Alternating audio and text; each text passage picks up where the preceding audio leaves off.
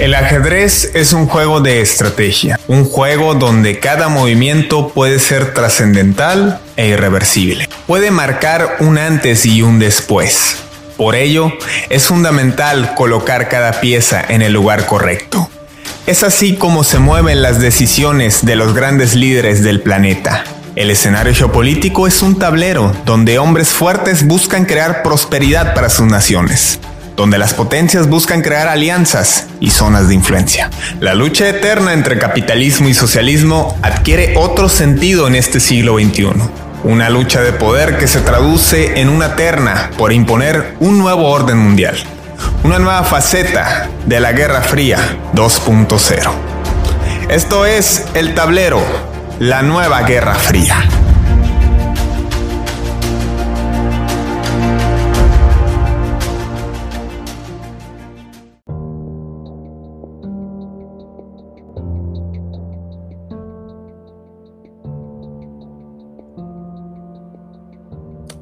¿Qué tal queridos amigos? Bienvenidos a El Tablero. Hoy eh, hacemos un programa diferente, haciéndolo más laxo, más relajado, eh, porque pues se subieron los ánimos el programa pasado y pues queremos pedirles una disculpa. Eh, de hecho, si hay algo geopolítico que atender Armando es el clima, porque bueno, no me refiero a tener una chica de clima, que es lo que tú me manifestaste que desearías. No, me refiero al clima que hay en este bueno, pues después hablamos de eso. De la zona en la geográfica en la que estamos, al norte de México, el clima que está actualmente de 120 Fahrenheit, 52 grados centígrados, es igual, únicamente ha habido tres regiones del mundo que se ha detectado este clima. En el Sahara, en el norte de África y en Australia, en el desierto australiano, donde andan los canguros. No obstante que son regiones inhabitadas, pero por alguna razón estamos en una población de un millón de habitantes aquí al noroeste de México. Y bueno, con todo este calorcito te saludo afectuosamente, jefe Mando, ¿cómo estás? Buenas tardes, Fidel, muy bien. Y pues como tú mencionas, aguantando estos climas que pues lamentablemente por donde nos encontramos geográficamente pues tenemos que soportar, pero pues es algo que hemos trascendido durante toda nuestra vida. ¿No estará interfiriendo Rusia al respecto? Bueno, ya las teorías conspirativas de cierta manera ya están totalmente desmedidas, digo. Ya la verdad, hasta escuché. Hasta el clima, hasta en el clima. está provocando una ola de color y una sequía. No, que climas y que los mosquitos controlados por Bill Gates. Bueno, realmente aquí en este programa creo que siempre hemos exhortado a la gente que realmente se fundamente en lo que dice y sobre todo que mediante fundamentaciones analice, pues que no escuche cosas ya digeridas, transportadas y sobre todo violadas para que la gente no le ponga una narrativa que realmente no tiene validez. Manipuladas, tergiversadas, es lo que abunda lamentablemente en el periodismo y pues tratamos de hacerlo con la mayor seriedad posible. Así es. Y bueno, eh, Joe Biden versus Vladimir Putin. Eh, Armando, tengo que decirlo, estoy realmente sorprendido y mi cabello lo denota. Eh, una charla bastante constructiva, lo calificó el presidente Vladimir Putin vimos dos mandatarios eh, expresándose hacia el mundo de estas dos potencias en las que históricamente han estado en conflicto más ideológico que directamente, pero que hoy pues quieren dar una nueva cara al mundo. Este mensaje tranquilo, sí, tenemos nuestras diferencias, pero estamos trabajando en ellas para mejorar las relaciones. No hubo episodios de tensión como se esperaba, no hubo señalamientos fuertes como habitualmente vemos cuando se habla de un mandatario u otro en distintos medios de comunicación, lo cual pues deja muchas dudas en el aire y pues por supuesto resaltando que la frase, ¿no? Con la que pusieron el titular, Rusia y Estados Unidos lo que menos quieren es una guerra fría. Así es. Tal cual fue lo que dijo Joe Biden. ¿Qué opinas al respecto, hermano? Es una frase que creo que muchos de nosotros queríamos escuchar porque desde que empezó esta pandemia mundial, pues realmente vimos cómo se alzaban estas pasiones por parte de Estados Unidos, sus aliados, eh, lideradas por el expresidente Donald Trump, en contra de China, al igual que no tanto con Rusia, bajo esta presidencia, pero sin embargo sí se veía una facción muy fuerte. De, no, se hasta le echó porras Donald Trump a, a, Putin, ¿no? Antes del encuentro. De hecho, inclusive en la G7 que asistió Trump hace dos años, él mismo exhortó diciendo que debería volverse una G8 y que pues debería tratarse que Rusia se volviera a integrar para hablar estos planes, no tanto el dividir. De hecho, ya lo mencionó en otros programas y creo que es interesante volverlo a decir, que cuando que a Donald Trump se le impuso la misma pregunta que hicieron a, Joe Biden, este periodista que estuvo en la administración de Bill Clinton, diciéndole que si creía que Vladimir Putin era un asesino, y Donald Trump fue muy sincero, como pienso que realmente sus mayores acciones son, diciendo que pues, ¿quién son ellos? Que Estados Unidos también había cometido sus errores, que realmente no tenía una hegemonía eh, en el sentido de ser lo que positivo, que su gobierno no había tenido acciones positivas en general pues, de su país. Y creo que fue una respuesta muy sincera, muy sincera, en la cual, pues, si la comparas con lo que dijo eh, Biden respecto a esta misma pregunta, pues planteándolo como asesino, que creo que más bien, no le voy a dar tanto crédito a Biden respecto a que fue un golpe tajante de él, sino creo que más bien el entrevistador lo puso una encrucijada. Que, que haciendo precisamente, precisamente, Vladimir Putin es lo que comenta él hace, recuerda ese episodio, porque naturalmente que se le viene a preguntar, eh, recuerda ese episodio y él eh, puntualiza la postura del reportero que, pues del entrevistador que pone en jaque o que, vamos, direcciona hacia lo que quería que le respondiera Biden y él al sentirse presionado, no lo vamos a disculpar por su edad, dijo lo que dijo, pero era una pregunta sumamente tendenciosa, tan tendenciosa como la de Jorge Ramos de Usted es millonario, famosísima que le hace a Salinas de Gortari. Pero bueno, es lo que abunda en, el periodismo de televisivo estadounidense. Perdón por el... No, así es, y realmente vamos a ver que tenemos dos posturas por parte del presidente Biden y el presidente Putin respecto a cómo se enfrentan con los medios. Ah, vamos a hacer el énfasis antes de esta reunión el presidente Putin tuvo una entrevista en Rusia por parte de la cadena norteamericana NBS, en el cual... Eh, ¿En Rusia? En Rusia, sí, así es, en el cual... Ah, cuando era vicepresidente. No, no, no. Tuvo una entrevista por parte de la cadena norteamericana en Rusia con el presidente ruso Vladimir Putin antes de la reunión que se vio en Ginebra, Suiza. En esta reunión, se le hicieron preguntas muy tajantes, al estilo, pues, que tiene estos entrevistadores con estos temas, pues, eh, en el cual, pues, se le expusieron varios puntos. Inclusive, este entrevistador le hace una serie, de preguntas muy interesantes, en el cual le pregunta respecto a si qué opinaba de esta aclaración, de esta afirmación del presidente Biden, que si era asesino. Y él responde diciendo que a él se le había acusado de muchas cosas, de asesino, de dictador, de intervencionista en las elecciones, de fraudes, de diversas cosas. Y al finalizar eso dijo, qué bueno, o más bien, es lo único que les falta, que a mí me atribuyan que las protestas de Black Lives Matter las estamos moviendo nosotros. Diciendo que ya es lo único que le falta, que sería un buen punto que lo establecieran, haciendo énfasis a que realmente cada cosa que ha pasado en esta administración... O que, o que lo vincularan a mexicanos contra la corrupción, ¿no? no, pues ahí no hay interés ruso. Bueno, realmente no hay interés ruso, o sea, en México, hay que ser sinceros, pues, o sea, no hay un interés directo económico, mm, podría ser geográfico, pero pues compartimos frontera con Estados Unidos, pero pues es algo totalamente realista, pues que llega a verse una base rusa aquí. Pero volviendo al tema, pues eh, se le establece que si le han impuesto implicaciones bajo esta administración muy tajantes contra Rusia. Las elecciones, por eso mismo los embajadores por parte de Rusia y Estados Unidos fueron retirados por parte de las declaraciones en las cuales el gobierno americano dijo que eh, Rusia había interferido en las elecciones y se retiró sus respectivos embajadores de, Rusia y de Estados Unidos. Y pues dio esta respuesta en la cual pues realmente nosotros que analizamos estos temas pues vemos que ciertos movimientos, no tanto Black Lives Matter, pero pues ciertos movimientos pues, pueden eh, funcionar eh, bajo intereses terceros, eh, disfrazados bajo este tipo de organizaciones, lo que no, no estoy diciendo que Black Lives sea esto, pero ha sido pues el tema, si lo has hecho historia, pues que realmente se presta ese tipo de cosas.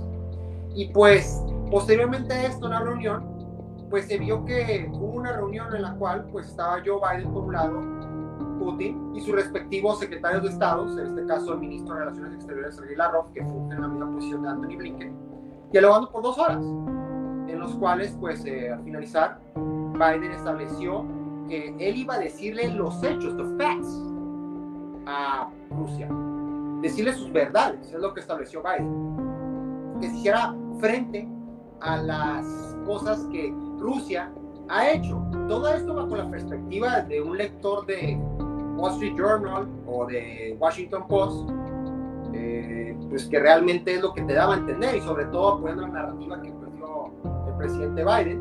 Por un lado, saliendo de la reunión, vimos que Putin en una rueda de prensa, pues bajo estas preguntas respecto a Navalny, respecto a sus violaciones de derechos humanos, pues él dio eh, declaraciones muy tajantes, muy fuertes a mi punto de vista, diciendo que cómo puede ser que a él lo acusan de, de hecho de violador de derechos humanos, cuando realmente todo lo que se ha vivido en Irak, en Afganistán, estos, eh, es mismo, en la misma política interna de Estados Unidos, de personas que lamentablemente pues, se ven involucradas en estas balaceras eh, civiles dentro del territorio norteamericano, y luego comparando teniendo el extremo de las operaciones militares eh, aéreas contra civiles que se han dado el caso en estos países. Así que. Ahora sí que, ahora sí que ya Chole les dijo, ¿no? Ya Chole con Navalny. Porque si algo tengo que destacar de Biden es que él ni se acuerda, ¿eh? O sea, ¿se acuerda cuando la prensa le pregunta o cuando por ahí Blinken lo saca? Pero Biden ni, ni lo hace a Navalny. Dijo, de hecho, Biden dijo, y medios como el Pan Am Post o el Infobae, pues establecieron Biden dijo, si Navalny se muere, Rusia va a pagar las consecuencias. Pero si analizamos, y como ya lo hemos hecho, analizando los efectos cronológicos, pues no recibe atención médica, dicen estos medios, cuando realmente pues él está en prisión, privado de su libertad y pues abogado quiere que reciba tal doctor, o sea, son simples berriches, pues que realmente pues... Ah, bueno, pero ahí Vladimir Putin también este, se las devolvió recordándoles cómo tratan a los prisioneros en Guantánamo, ¿no? Ah, sí, qué bueno que lo dices, que bajo la administración Obama él perjuró que en sus dos manos lo iba a cerrar. Obviamente, pues no le voy a echar la culpa al expresidente porque también funge mucho el Congreso, pues no, no establecieron el cierre de esta misma prisión que pues, hablando en un plano de derecho internacional, no tiene ningún fundamento en su, en su, función, en cómo funciona. No hay un marco jurídico el cual lo establezca. Es más, creo que lo único que podría acreditarse respecto en un plano jurídico es el hecho del arrendamiento de los cheques que le da al gobierno cubano, que son, no me acuerdo la cantidad, pero es una cantidad muy mínima, que Fidel Castro, cuando todavía vivía, pues presumía pues de que ah, recibo este cheque por parte de Estados Unidos por el arrendamiento que se hizo a principios del siglo XX eh, de, la, de Guantánamo. Pero bueno, realmente sí hubo un choque de ideologías y eh, respecto, bueno, narrativas más bien, un choque de narrativas en esta reunión. Y pues realmente no llegó a algo concreto o sea, no llegó a... pero, pero fue un debate sano, ¿no? En términos generales, no, no o sea, más allá de, la confrontación, no hubo señalamientos ni acusaciones directas. Es que sí siento que no hubo una confrontación, eh, o sea, en sí, pues tan, tan fuerte, ni tampoco en la reunión que hubo anteriormente en el Ártico con Sergei Lavrov y Anthony Blinken, digo, se mencionan los temas, pero sin embargo no, no hubo una confrontación. Es más, posteriormente a esta reunión de Ginebra, Suiza, pues los mismos embajadores que se habían ido regresaron respectivo a sus, puestos, antiguos puestos de trabajo. Ahora, viendo los últimos acontecimientos, debo destacar que hay algo que me da pie a pensar que realmente Joe Biden quiere mejorar las relaciones con Rusia. Y parece, ahorita que mencionábamos el caso de México, podría pensarse que está en segundo plano, pero hay una razón. Y es, hay un interés geoestratégico de por medio. Así como Ucrania es vecino de Rusia y Estados Unidos se ha visto involucrado en distintos movimientos militares, ah, que le reclamaron a Rusia mover sus tropas en su propio territorio, bueno. Eh, exactamente, de ensayos y de reconocimiento, lo que tú quieras.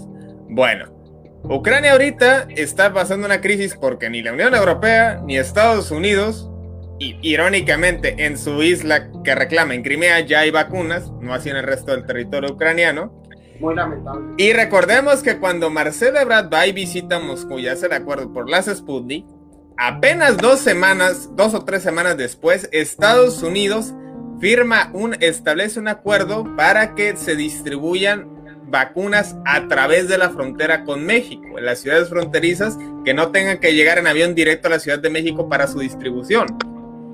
Eso nos da pie a pensar que hay un interés de sí mejorar las relaciones, porque fue muy simultáneo esta serie de acontecimientos. Sí, mira, sí es cierto que el presidente Biden, a diferencia del presidente Trump, que tenía una política exterior más nacionalista, más soberanista, pues Joe Biden, así como su política interna, está tratando de llevar a cabo los obstáculos que tiene el mismo país con este plan de Build Back Better dentro de su mismo país, que por cierto ha sido bloqueado considerablemente por la bancada republicana de, bajar el porcentaje del dinero que se le iba a ser ingresado.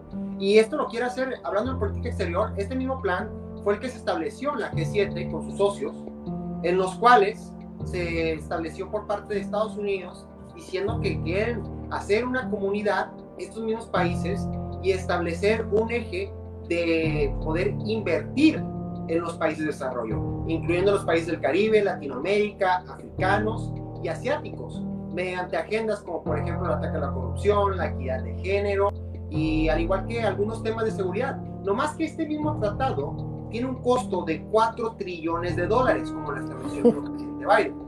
No, bueno, pues que recorten el presupuesto militar, ¿no? Oye, ahora vamos a decir algo. O sea, el Producto Interno Bruto de estos siete países de la G20 en el 2020 no llegaba a 40 trillones de dólares. Es la verdad de las cosas. Y aquí hay un, aquí hay un punto el cual se debe analizar. Ok, se propuso un plan, un plan muy noble, sí es cierto. Pero ¿quién va a financiar este plan? Porque vamos a decir algo. Ok, si no puede estos... Besos. Besos. Van, van, a ir sobre besos, van a ir sobre. Ya, ya, ya, ya se las cantó, eh, Biden. Y ahí sí le aplaudo, eh. Ya se la cantó a besos, ya se la casó a Elon Musk, ya se la casó a Warren Buffett. De eso de darle vueltas a los impuestos en estos tiempos, no. ¿Quieres ir al espacio? ¿Quieres ir a Marte? Ah, bueno, pues primero nos preocupamos por la, esta Tierra. No, y qué bueno que lo mencionas el tema del sector privado, que pues uno de los acuerdos de la G7 fue esto mismo, pues eh, un impuesto por parte de los miembros mediante estas empresas, las cuales pues son transnacionales y sobre todo en informática. Así que, viéndolo en un panorama realista, ok, el que tendría que hacer esta inversión tendría que ser el sector privado, pero si algo nos ha dado, a, nos ha enseñado esta hegemonía financierista que actualmente vivimos, pues es que realmente si va a ser un pago este sector privado, pues va a querer un interés de por medio. Que si lo hacemos en la comparación y nos vamos al punto de por qué se está lanzando este plan, es porque es un plan que quiere ponerse a la par o superar a lo que viene siendo la iniciativa de la ruta de la seda de China. Es la verdad de las cosas.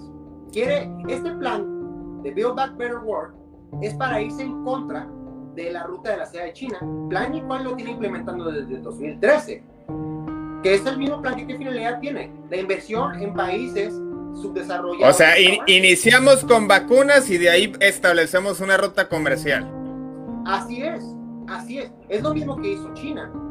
Empezó la pandemia, se vio muy mal ante los medios, empezaron con sus investigaciones científicas, primero empezó con Rusia, luego con China, y empezó a tener esta diplomacia de vacunas, como el mismo gobierno estadounidense lo estableció, y es lo que está explicando ahorita la G7 o sea, con todo este plan, que inclusive eh, Estados Unidos, en el plan, en el número de vacunas que decidió imponer con sus miembros de la G7, él dijo que va a donar la mitad de esa cantidad y pues, los demás miembros tienen que ver los costos para poder costear esto mismo, que pues supone una encrucijada económica a los mismos miembros. Así que es un... Ahora, hay un tema, hay un tema pendiente ya hablamos de los acuerdos entre naciones en la lucha contra la pandemia, de las acusaciones previas que se habían hecho entre ambos países, queda el tema en materia militar. Sabemos que últimamente, por alguna razón, ya se ha relajado, ya no ocurren disturbios en Irak-Irán, ya no ocurren disturbios en Israel-Palestina, entonces se ha hablado poco del tema.